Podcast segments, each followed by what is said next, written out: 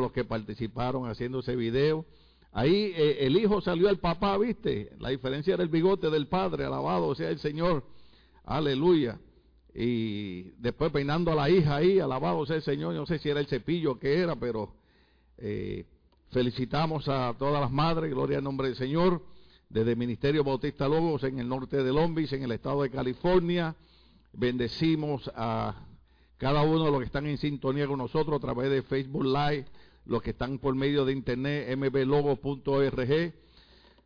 Y aunque ya han felicitado naturalmente, pues eh, eh, envío felicitaciones a mi mamá del cielo, a mi abuela, a mi tía, a, a, a, Luchin, la hermana Consuelo, la hermana Emily, a Grace, a cada una de, de estas hermanas que estuvieron aquí con nosotros y ahora están disfrutando de la vida eterna, la mamá del Ralph, que Dios me dio la oportunidad de estar eh, oficiando el servicio, ¿verdad? Donde ya el Señor la había llamado a su presencia, gloria al Señor, aleluya. Y cada una de las madres que están aquí eh, con nosotros y las que nos están sintonizando, y en especial la pastora, gloria al nombre del Señor, mi brazo derecho, casi mi madre, porque es la que me cuida, es la que me, me soba la espalda con, con las cremas esas que, que cuando penetran parece que es fuego que le meten a uno la espalda, alabado sea el Señor. Eh, eh, me cuida tanto que se va a parecer un poquito a un video que vamos a pasar, porque a veces me quiero comer algo y me dice que no. Le digo, pero ¿por qué no? Me dice, porque tienes que cuidar de tu salud. Bueno, si seguimos así, duraremos 80 años, alabado sea Cristo. Y los hermanos yo creo que ya están cansados de escucharme, alabado sea el Señor. Pero un día más que me escuche no le va a pasar nada malo. Así que vamos a ponerle el otro videito que tenemos ahí, gloria a Dios.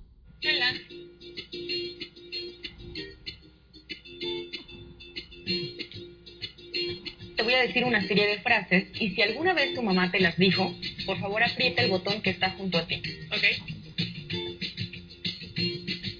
¿Cómo que no lo encuentras?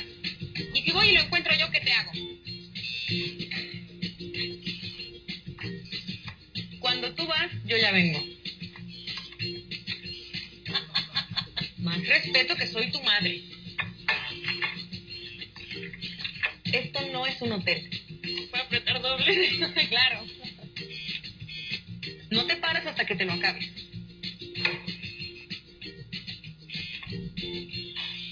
¿Estás lista para la siguiente fase? Sí. Sí, bueno, no sé, yo supongo.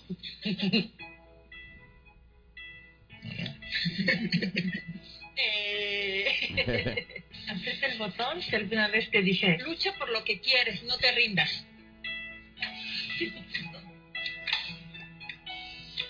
Tú puedes hacer todo lo que te propongas.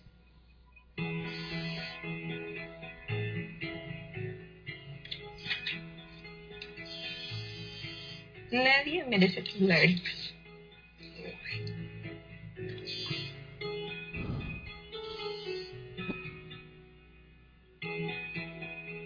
Esta siempre será tu casa.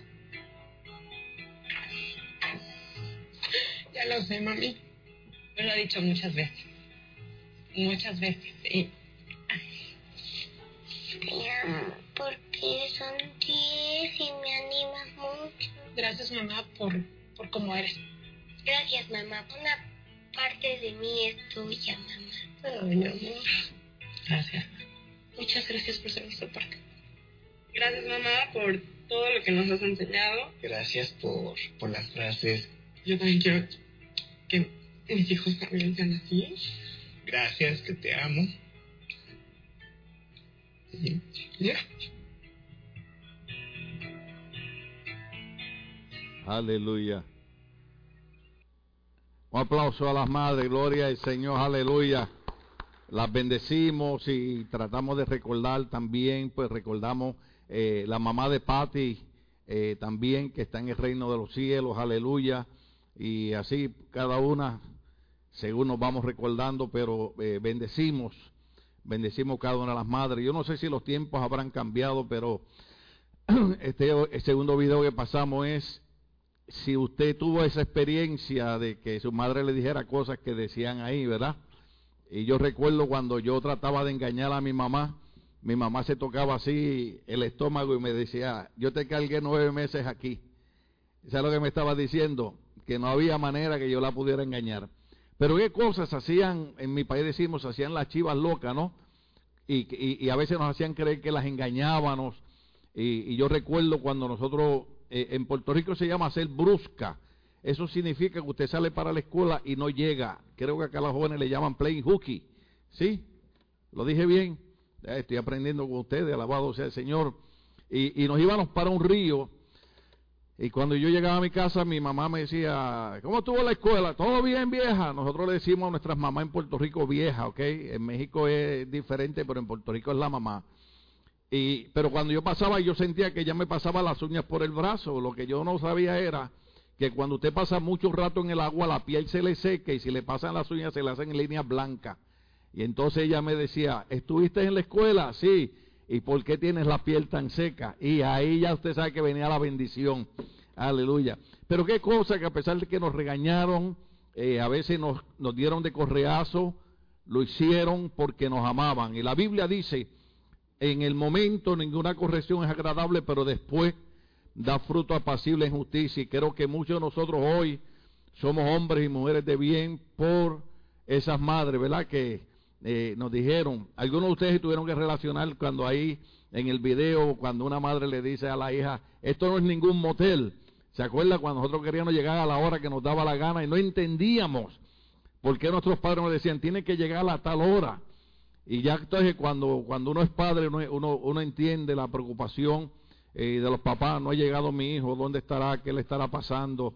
Gloria al nombre del Señor. Mi tía que está en el reino de los cielos y envío saludos también a mis sobrinas a Puerto Rico, eh, yo viví con ella un tiempo porque me quedaba cerca de la escuela y le decía que me diera llave de la casa y me dice, no, no importa la hora que llegue, yo prefiero verte entrar a la, casa. Así que bendecimos, honramos las madres, eh, las madres del Ministerio Logo, las maestras, las asistentes, eh, cada uno, la verdad que ustedes son especiales, gloria al Señor, aleluya. Los que están cerca, los que están lejos, los bendecimos, gloria al nombre del Señor. Eh, yo quería preparar un mensaje a las madres, pero era tan lindo y era tan bueno y era tan poderoso que dije, tengo que esperar que pase toda esta cuestión y que estén todas las madres aquí, alabado sea el Señor, porque las quiero ver brincando aquí, danzando aquí. Y ese día que yo predique, cada una de las madres tiene permiso para traerle un látigo, alabado sea el Señor, aleluya. Y los esposos al lado, bendito sea Cristo. Pero hoy eh, eh, vamos en el corto tiempo que nos queda Vamos a seguir con la parte que hemos comenzado. Daniel, verdadero profeta de Dios. Y recuerde que habíamos tocado el primer tema, las señales de un verdadero profeta. En el mensaje anterior dimos los besos bíblicos, cómo saber eh, qué era un verdadero profeta, eh, para estar seguros que eh, no nos engañésemos. Y algunos de los muchachos, de hecho, estuvieron poniendo en los medios sociales el cuidado que hay que tener de cuánto predicador y cuánto líder religioso aparece diciendo que, que Dios le reveló, que Dios le dijo, eh, eh, y cuántas cosas ponen que a veces pueden confundir. Y recuerden que fue el mismo Señor Jesucristo en Mateo 24, 24 quien dijo que en los últimos días se levantarían falsos profetas y falsos maestros. Por lo tanto, nosotros los cristianos tenemos que tener un poquito de precaución, tenemos que tener un poquito de cuidado de no, eh, que la emoción no nos embargue y que cualquiera que profetice, que cualquiera que dice algo, nosotros digamos amén, que esa palabra significa así sea, porque cuando usted dice amén, usted está aportando un acuerdo en eso. Y hay que tener cuidado, y segunda de Pedro 1.19, que fueron los versos principales que usamos en el mensaje anterior, donde, donde la Biblia dice que hacemos bien en prestar atención a la palabra profética escrita o a la palabra que los, que los profetas eh, eh, nos enseñaron como una antorcha que alumbra el lugar oscuro. Eh, bien dice el salmista, lámparas a mis pies tu palabra y lumbrera en mi camino. Yo prefiero vivir por la palabra escrita, yo prefiero eh, eh, mantener un cristianismo por lo que dice Jesucristo en el libro, como nosotros decimos que es la Biblia, y no estarme llevando mucho por profecías.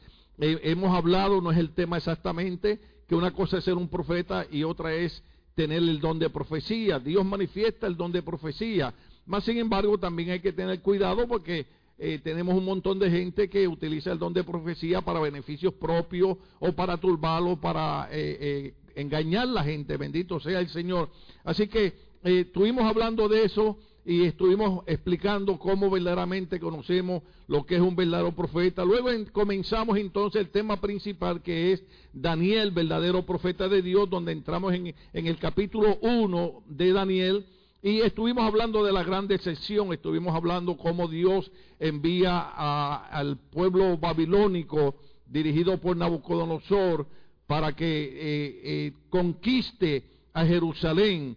Y que también eh, habíamos hablado de que un siglo antes, 100 años antes de llegar Nabucodonosor, eh, había habido una visita de unos dirigentes de Babilonia a Jerusalén y, el rey le había enseñado todas las riquezas que habían y parece que eso nunca se había olvidado. Y el profeta Isaías en su capítulo 39, versos 5 y 7, había dado una palabra, había dicho, vendrán días cuando todos estos tesoros serán llevados de este lugar por un pueblo enemigo y sus hijos también serán llevados como eunucos.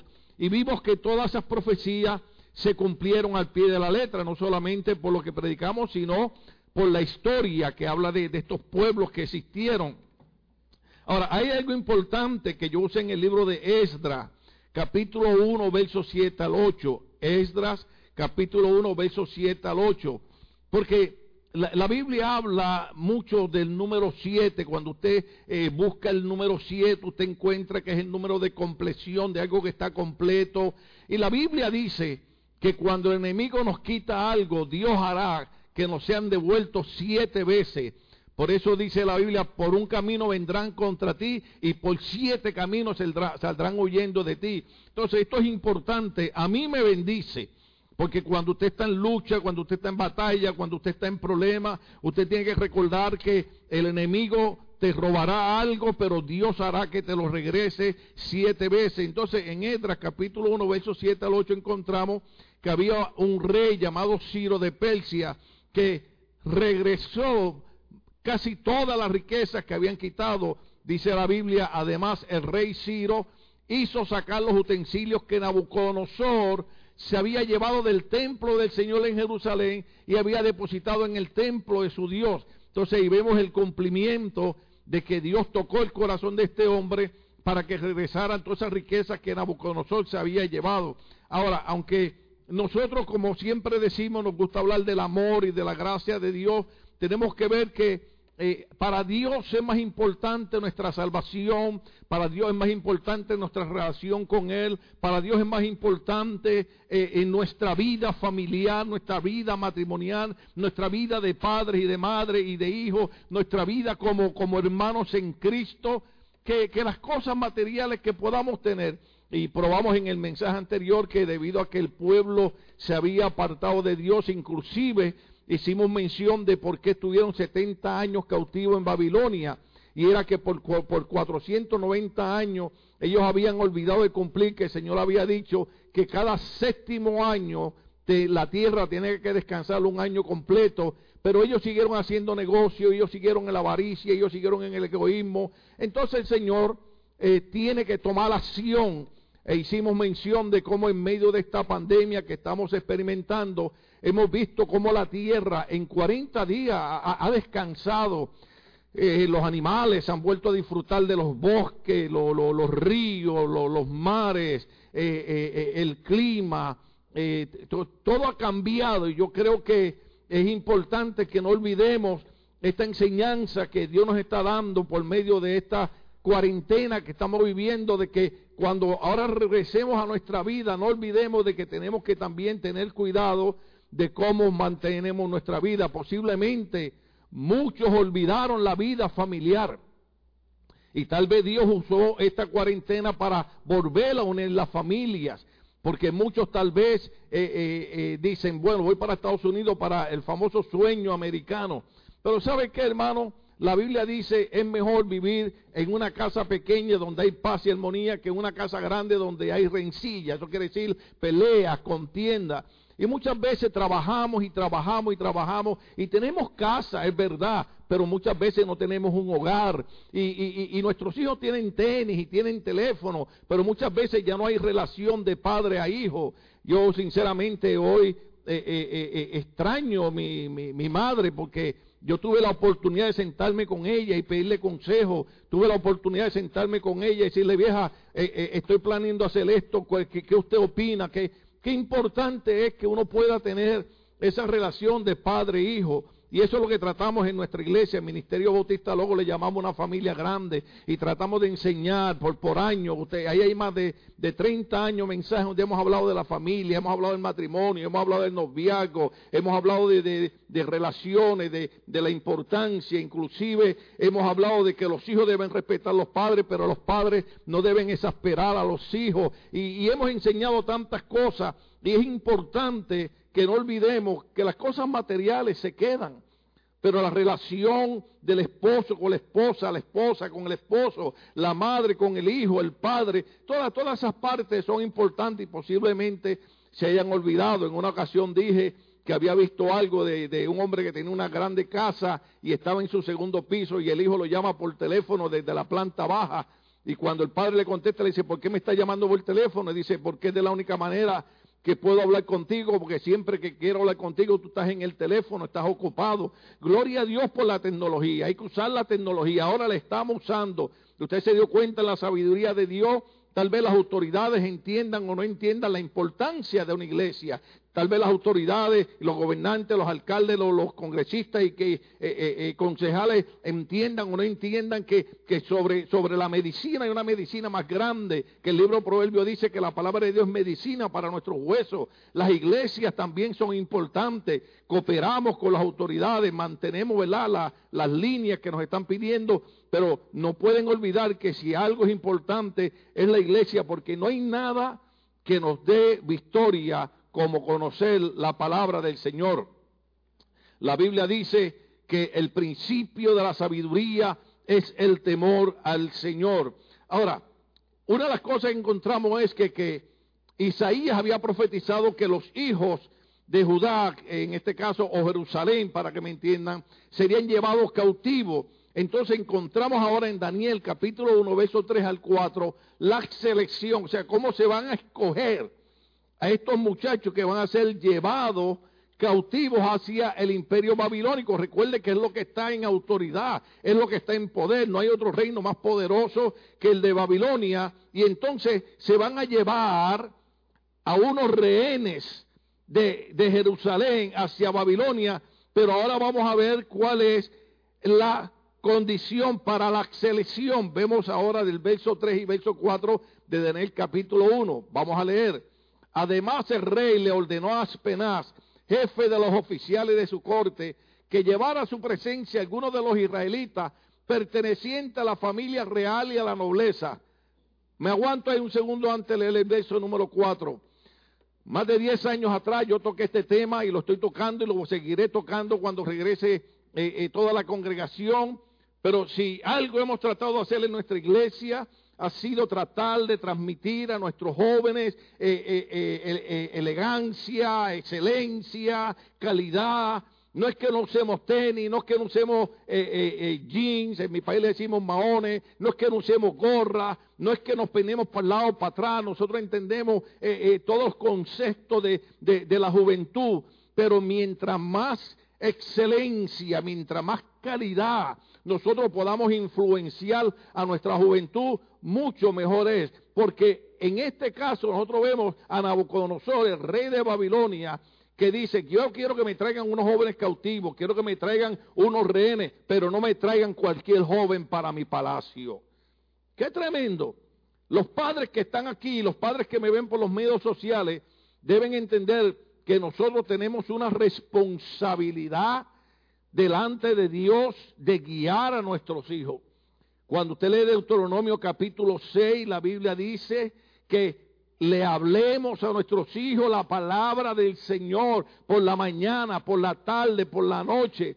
Yo recuerdo que una vez mi hijo, cuando era adolescente, me dijo, eh, claro, él hablaba más inglés que español, me dijo, eh, yo no puedo estar contigo cinco minutos que tú no me des un sermón. Pero no, no, era un sermón, era un consejo. Ahora lo hago con mi nieto, lo hago con mis hijas, porque nuestra responsabilidad es enseñarle a nuestros hijos la palabra del Señor, porque al final del camino lo único que nos va a sostener en pie va a ser nuestra fe en Dios. La vida es dura, la vida da reto y estamos en un país muy difícil y aquellos que tienen su fe en Dios son los únicos que pueden sobrevivir, son los únicos que pueden pasar esta situación. Yo les mencionaba en el mensaje anterior y hablaba con, los, con, los líderes de, de, que el problema ahora cuando pase la pandemia, que el gobierno está loco por abrir el comercio, quién sabe eh, eh, si estarán correctos, eh, entendemos que la economía es importante, pero ¿qué tal vez esté pasando? Pero muchos médicos están diciendo que lo que vamos a enfrentar ahora, después, después que se abra el comercio, vamos a empezar a bregar con personas que han sido afectados emocional y mentalmente. Y esto es lo que hace una iglesia. Oh, aleluya. Esto es lo que hace una congregación. Cuando nosotros venimos a la casa del Señor, cuando nosotros nos reunimos, el Señor dice su palabra que donde hay dos o más reunidos en su nombre, Él está en medio de ellos. Y yo, oh, aleluya, yo quiero decirle a ustedes que eh, tal vez el gobierno dijo no pueden haber más de 10 personas reunidas en una iglesia. Está bien, tenemos 10 personas aquí, pero ¿sabe qué? Bastaba con que hubieran dos para que la presencia y la persona de nuestro Señor Jesucristo estuviera en medio de nosotros. ¿Sabe qué ocurre? Cuando usted llega a un lugar donde está el Señor, usted puede bajar su cabeza, usted puede estar sentado, usted puede estar arrodillado, usted puede estar acostado, pero usted, aún de lo profundo de su corazón, usted le dice, Señor, Señor, yo necesito que tú me toques. ¿Y sabe qué ocurre, hermano? las historias en la Biblia no están para que sea un cuento. Usted, usted ha leído la parábola de aquella mujer que tenía un flujo de sangre, que había una grande multitud y ella decía, si solamente yo toco el borde de su manto, yo seré sanada.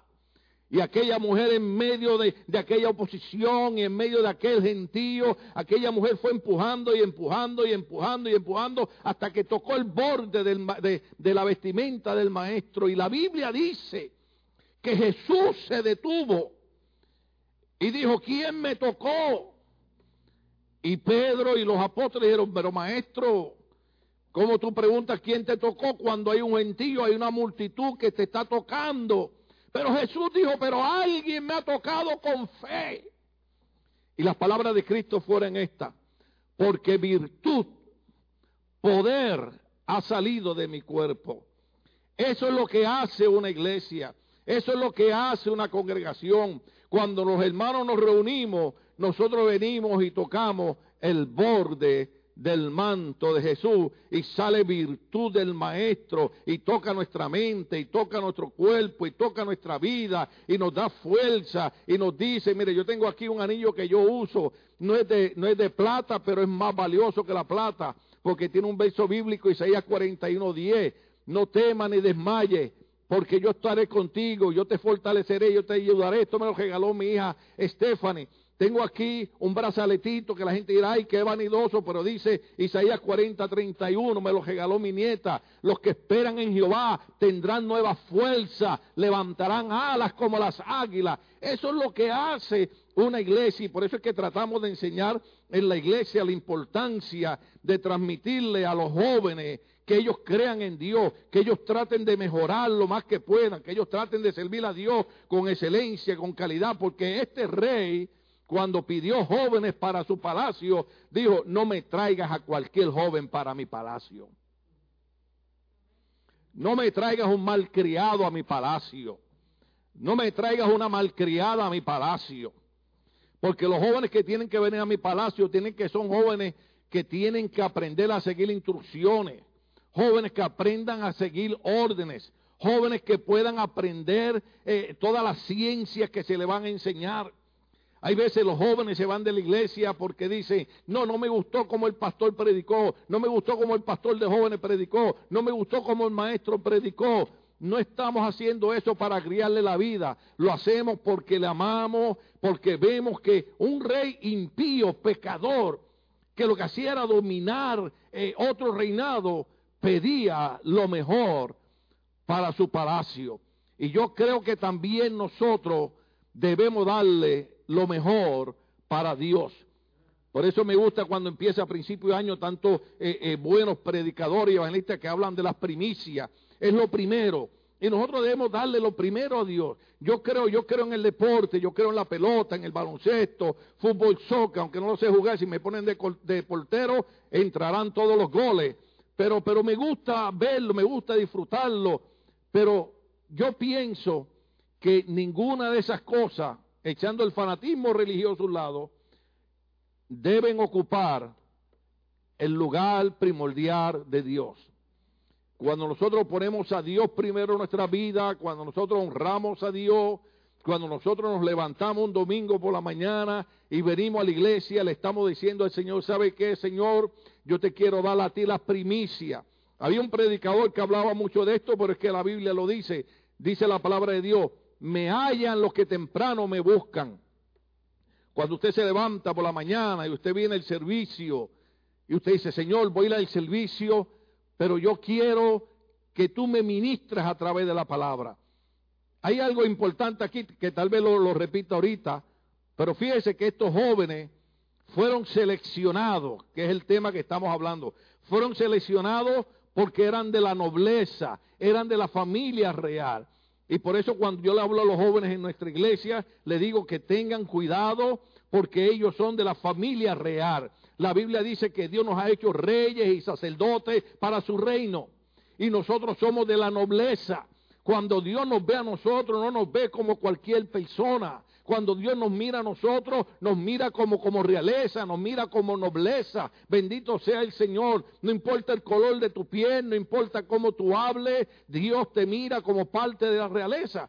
Y eso también es lo que quiere Dios en su iglesia. De la misma manera que Nabucodonosor quería de la realeza y de la nobleza en su palacio, también eso Dios quiere en la iglesia. Dios quiere jóvenes que, que, que, se dediquen a Él de todo corazón. Oh, yo quisiera predicar hoy, pero ya tengo que terminar. Se me fue, se me fue el tiempo. Bendito sea el Señor. Ahora mire lo que dice el verso número 4. El verso 4 decía, debían ser jóvenes apuestos algo así como el pastor que les está predicando. Oh, aleluya. Es verdad que no me he podido recortar por la cuarentena, pero mi esposa me dice, qué guapo te ves. Y ahora no me quiero ni recortar, hermano. El mes que viene tendré la melena hasta el hombro. Bueno, seré nazareno entonces. Alabado sea el Señor. Pero cuando habla de jóvenes apuestos, no significa que era que exactamente tenían que ser lindos. Porque fíjese, fíjese que hay gente que físicamente, tal vez usted no los encuentre bonitos, pero cuando usted los trata, qué bellas son esas personas. Yo he usado esto eh, montón de veces y a veces he, bromeado, ¿verdad? Antes, antes bromeaba más, pero ahora me dicen que los pastores no están supuestos a bromear, entonces me meten en un problema porque yo tengo el gozo del Espíritu Santo. Tengo problemas, tengo enfermedades, tengo dificultades, pero nadie me puede quitar el gozo del Espíritu Santo. El rey David danzaba delante del arca y su esposa lo criticaba. Y él decía, ¿qué me importa que me critiquen? Me quito mi ropa realeza porque el único rey aquí es el rey de reyes y señor de señores que se llama Jesucristo. Y él le daba toda la gloria al Señor. Y a veces, y a veces nosotros bromeamos, ¿verdad? Y, y, y pasa una mujer muy guapa, muy elegante, y pasa agarrada del brazo de un hombre y lo presenta como su esposo, y cuando usted mira al esposo, usted dice, pero esta mujer está ciega o qué? O igualmente a veces usted ve que pasa un hombre muy guapo, muy elegante, y cuando presenta a la esposa, eh, usted dice, pero este hombre está ciego o qué? Porque a veces no es lo físico, a veces es la manera de esa persona ser. Hay personas arrogantes, hay personas vanidosas, hay personas que le gusta humillar a los demás, cuando todos hemos sido creados a la imagen del Señor. Nosotros no podemos olvidar eso.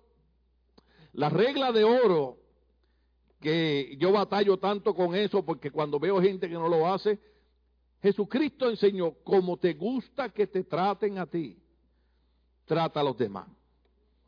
Entonces, no importa de qué país usted sea, eso es algo que por 30 años he tratado de enseñar en mi iglesia.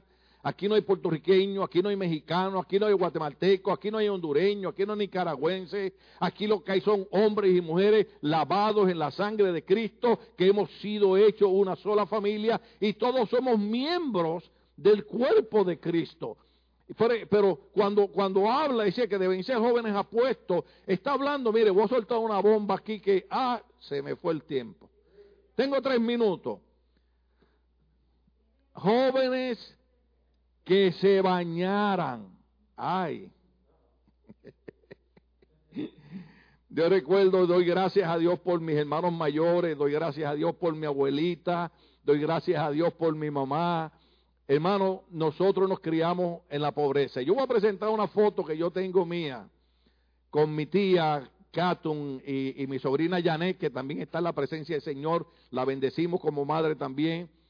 Para que usted me vea la puerta de nuestra casa, una puerta de madera vieja, rota, yo con unos tenis que, querían ser Converse, pero todavía no llegaban a tanto. En Puerto Rico le llamaban los meneitos me. O sea, eh, eh, eh, nos criamos en la pobreza. Pero a las cuatro de la tarde, mi madre me decía, vaya a bañarse. ¿Y qué niño se quiere bañar a las cuatro de la tarde si no lo que quiere es estar jugando en la calle, corriendo para aquí, corriendo para allá? Pero a las 4 de la tarde yo tenía que estar bañado. Y la mejor camisa que yo tenía era lo que nosotros le llamamos acá las t-shirts, las, camisetas blancas que uno debajo de la camisa. Eso era lo que yo usaba. Pero eran radiantes, ¿saben por qué? Porque aquellas abuelitas y aquellas madres lavaban la ropa en las piletas de piedra y le daban cantazo mientras pensaban en los esposos. Digo, eh, eh, eh, le daban cantazo y, usted se ponía, y aquellas camisas, el olor rico, bien limpiecita, y solamente un famoso jean que tenían, que recuerdo que yo le decía a mi esposa, eran marca Lee, porque cuando usted los compraba eran tan duros que tomaba como tres meses a moldarlos, pero duraban casi dos años. O sea, ¿qué es lo que indica? Cuando habla de jóvenes apuestos, está hablando de jóvenes que no es que tienen que ser lindos, pero que se preocupan por su presencia se preocupan cómo, cómo van vestidos a un lugar. Porque la primera impresión dice que es la que se queda para el resto de la vida. Y eso es bien importante. Sea, de la manera que eh, yo siempre digo esto y lo uso, no sé por qué se me quedó grabado eh, cuando yo estaba en la escuela elemental, leí un libro de un hombre que no tenía para comer y lo que comía era sopa todos los días, pero salía al balcón de la casa con un palillo de dientes limpiándose, disipiándose la dentadura y cuando la gente pasaba, decía, ese hombre come carne todos los días. No, comía sopa, pero su actitud era una actitud positiva, una actitud eh, eh, de un hombre apuesto. Entonces eso, es lo que nosotros tratamos de enseñar a nuestra gente. Nosotros no queremos enseñar a nuestra iglesia legalismo, no queremos enseñar cosas excéntricas, no queremos enseñar extremismo, pero queremos enseñar a la gente a tener calidad en su vida. Esta mañana yo leía un correo electrónico que mi hija Stephanie me envió de, Florida de cinco puntos para una persona mantener una actitud positiva. Y usted sabe que una de las razones que la gente puede mantener una actitud positiva es la manera que se viste. Oh, ya entró en fanatismo religioso el pastor. No, hermano, yo, yo me he puesto sandalias, yo me pongo tenis sin media, yo me pongo jean y eh, yo no tengo problema con la vestimenta, ni nosotros obligamos aquí a nadie con la cuestión de la vestimenta. Lo que hacemos es promover. Lo que pasa es que cuando yo me miro en, un espejo, eh, así, ¿verdad? Por ejemplo, como estoy hoy, yo no necesito una corbata para predicar, a veces me las pongo, a veces no. Pero cuando, pero cuando tú te preocupas por verte apuesto y tú te miras en un espejo, el primero que recibe un mensaje de que tú puedes lograr cosas en la vida eres tú. Porque tú vas a decir, como me estoy viendo yo en el espejo, me va a ver la gente. Oiga, casi me están dando ganas de predicar. Por eso es que Daniel es peligroso. Pero es que este, este rey no está pidiendo cualquier persona. Este rey está pidiendo, esos jóvenes tenían que ser apuestos y sin ningún defecto físico. Ahí no metería, nos meteríamos en problemas, pero yo quiero entrar en el otro punto.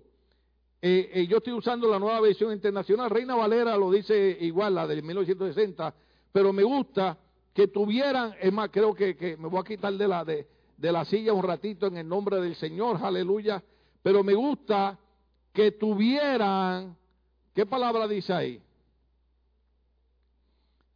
Dale, dale, dale para atrás, dale para atrás, ponme la, otra versión, ajá, ponme la, versión, la nueva versión internacional, gracias, ustedes son unos campeones allá atrás, por, pues, ajá, ajá, ajá, ajá, ajá.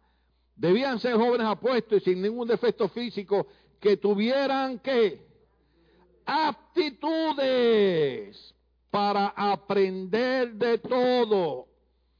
La aptitud de una persona determina a dónde llega en la vida. Esto es impresionante. En los minutos que me quedan yo le voy a decir esto. Yo eh, entré a trabajar en la compañía, lo que ahora es la Boeing, antes era la McDonnell Douglas.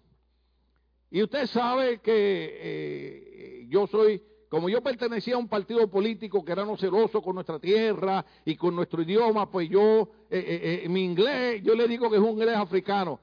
La gente lo entiende, me comunico, los doctores me entienden, la gente me entiende, alabado sea el Señor. Y a veces trato de hablar inglés, no para que crean que se puede inglés, sino para tratar de practicarlo, gloria al nombre del Señor. Pero cuando yo entré ahí en julio de 1985, yo dije, ¿cómo yo le voy a hacer aquí con el problema del lenguaje, la barrera del lenguaje? Pero mi actitud fue, yo voy a llegar ahí y yo voy a lograr lo que tenga que lograr. Y la primera experiencia que tuve ahí, óiganme bien los jóvenes, porque una de las cosas que pide este rey es la actitud, actitud para aprender de todo. Y yo recuerdo que cuando llegué, el jefe llamado Dave, uno de los mejores jefes que había allí, me dijo, tienes cinco días para irte al departamento de RAF, de hecho se llamaba RAF aquel hombre, era bueno, todos los RAF son buenos. Y me dice, tienes cinco días para aprender todo lo que él hace en el departamento, porque él se va a operar y va a estar tres meses fuera y tú vas a estar solo en ese departamento. Ahora, ¿cómo usted le hace? Imagínese que usted lo suelten en Japón o en la China y le diga, tiene cinco días para aprender todo y usted no habla ese lenguaje. Entonces Raf, que de casualidad era un señor mayor y aquí los Raf de aquí me perdonan, pero aquel hombre era un poquito áspero. Después Dios me puso en gracia con él, ¿no? Pero, ¿qué yo hice? Mi actitud fue estar pendiente todo lo que él me explicaba, entraba a la computadora y él me decía, José, porque ese es mi propio nombre, eh, eh, we do this because of this, and we order this part from here, we send it to this department, and you have to be careful with this. Y, y yo parecía una esponja, hermano, una esponja. Mi actitud fue, todo lo que este hombre me está enseñando, yo lo voy a absorber. Pero qué triste es cuando no solamente en la vida, sino en nuestras iglesias, Tratamos de enseñar a la gente a tener una actitud correcta, una actitud positiva, una actitud de conquista, una actitud de amor, una actitud de fidelidad, una actitud de lealtad, una actitud de, trabajar en la obra. Qué triste es cuando la gente no tiene la actitud correcta. ¿Y sabe qué pasó? Mi experiencia. Yo tengo certificados en mi casa para probar todo esto. Mi experiencia es que Llegó el viernes, se acabó, yo dije, Señor, ayúdame. Fue la semana que más oré, que más clamé a Dios, que más leí la Biblia.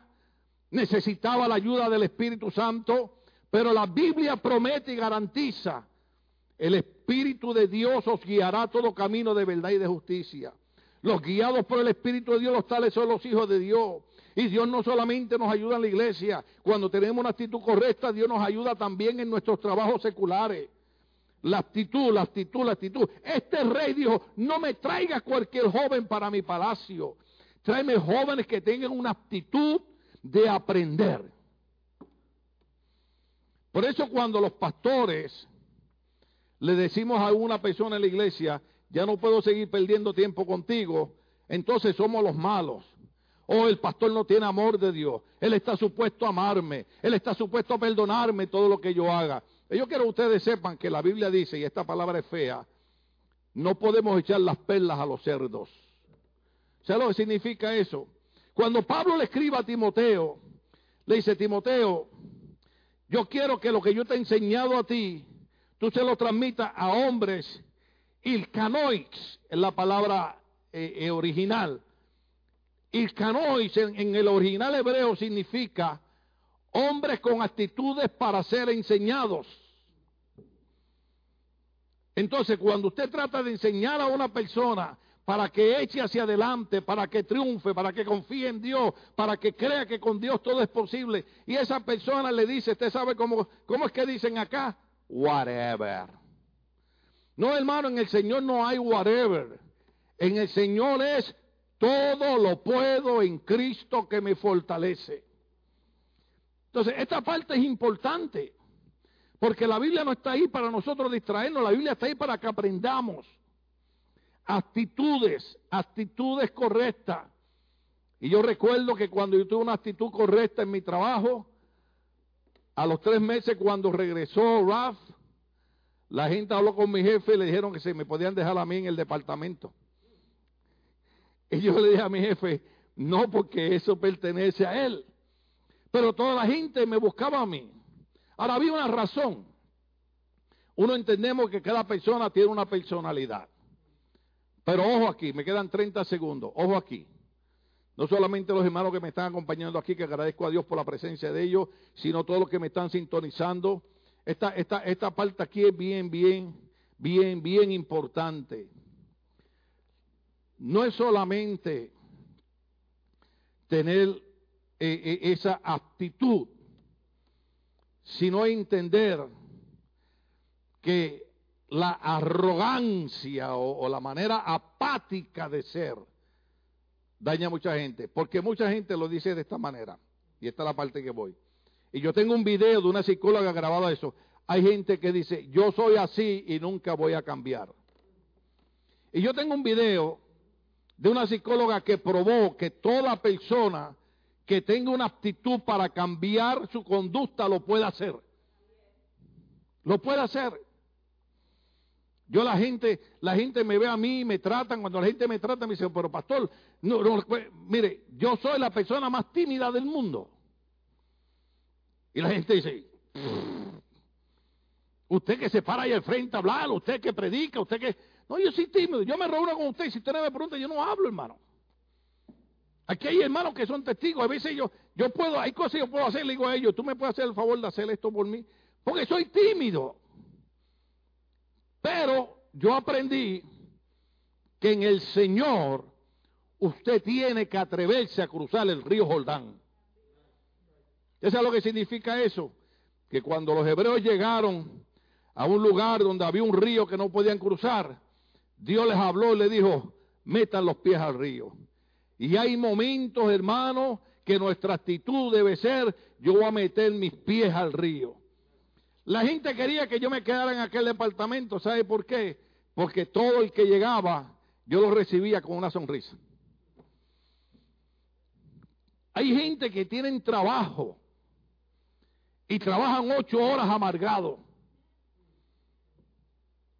A mí mi jefe me decía, mueve todas estas piezas de estos gabinetes a este gabinete. Y ahí yo me pasaba las primeras de 7 de la mañana a, a, a, a, 11 y media de la mañana cambiando todas esas piezas. Y después de, la hora del famoso lunch, me decía, ¿sabe qué, José? No, mejor ponlas para atrás y vamos a dejarlas donde estaban puestas. Él me daba a mí esa orden. Y yo recuerdo que mis amigos de mis compañeros de trabajo se enojaban y decían, amén, pero si te mandó a hacer eso, le digo, hey, a mí me están pagando por el trabajo. Si él quiere que yo las cambie durante ocho horas de un lado para otro, yo las voy a pasar las ocho horas cambiándolas. La actitud de una persona es importante en la vida. La vida nos reta. Y yo sé que hay momentos que nos sentimos, voy a usar la palabra famosa, a veces nos sentimos down. ¿Cuántas veces se han sentido down? Pero la actitud debe ser, Señor, dame fuerzas como las del águila. Los jóvenes corren y se cansan y se fatigan y se caen. Pero los que esperan en Jehová tendrán nuevas fuerzas. El Señor ha prometido estar con nosotros. Entonces, la actitud que estos jóvenes tenían que tener para estar en el palacio era una actitud para aprender de todo. Y la actitud de nosotros los cristianos en la iglesia debe ser una actitud de aprender de todo. No hay cosa más fea que uno tratar con personas que creen que saben todo. A eso le llaman personas que se creen que son la última Coca-Cola en el desierto. Yo tenía un amigo, bueno, yo no sé si cuando lo tenía también era amigo, ¿no? Pero y nos reuníamos y, hablábamos de diferentes temas y él estaba callado durante toda la conversación. Y a veces habíamos ocho hablando. Y cuando todos terminábamos de hablar, él decía, bueno, los puntos que ustedes trajeron se ven bien, pero todos ustedes están equivocados. El asunto es así. Y yo decía, mire este diablo mentiroso. O sea, hay personas que no entienden que ninguno tenemos una actitud eh, o, una, una verdad absoluta. Que nuestra actitud debe ser, y esto una vez Ronald me lo dijo, eh, el predicador que tiene 83 años, Mejotín, mientras tú mantengas un espíritu enseñable, siempre seguirás creciendo. Cuando usted cree que ya usted llegó al punto que usted ya sabe todo y que no necesita consejo de nadie, tiene problemas. Ustedes son testigos que yo traigo aquí hombres de calibre. Esas son expresiones que nosotros usamos, ¿verdad? Cuando digo hombre de calibre es cuando viene un doctor Samuel Pagán, cuando viene un Quitín Silva, cuando viene eh, eh, un Néstor Ochoa, cuando viene una doctora Liz Millán, cuando viene un Alfonso Guevara, hombres de trayectoria y mujeres de trayectoria, con, con doctorado, con una educación máxima. ¿Qué fue lo que dijo Néstor Ochoa cuando llegó aquí la segunda vez a predicar? Dijo, es la segunda vez que vengo a predicar esta iglesia, y la primera vez no lo dijo, dijo él, pero me he dado cuenta que el pastor Mejía se sentó en esa silla a escuchar qué era lo que yo iba a predicar. Dice, voy a montones de iglesias y los pastores se meten a la oficina como que no necesitan aprender más nada. Y déjame decirte algo, cada vez que yo veo un hombre que es superior a mí en educación y en conocimiento y en trayectoria y en años, yo quiero aprender de él. La actitud de nosotros debe ser, mientras más yo pueda, más yo quiero aprender. Y si yo encuentro a alguien que tiene más experiencia, que ha corrido más que yo, yo quiero aprender de él. Esa es la actitud, o sea, ese es el requerimiento, o sea, la condición para ser seleccionado era que tuvieran una actitud para aprender de todo. Y voy a tener que parar el mensaje en la mitad de ese verso. Y seguimos el otro domingo, ojalá y Cristo venga antes.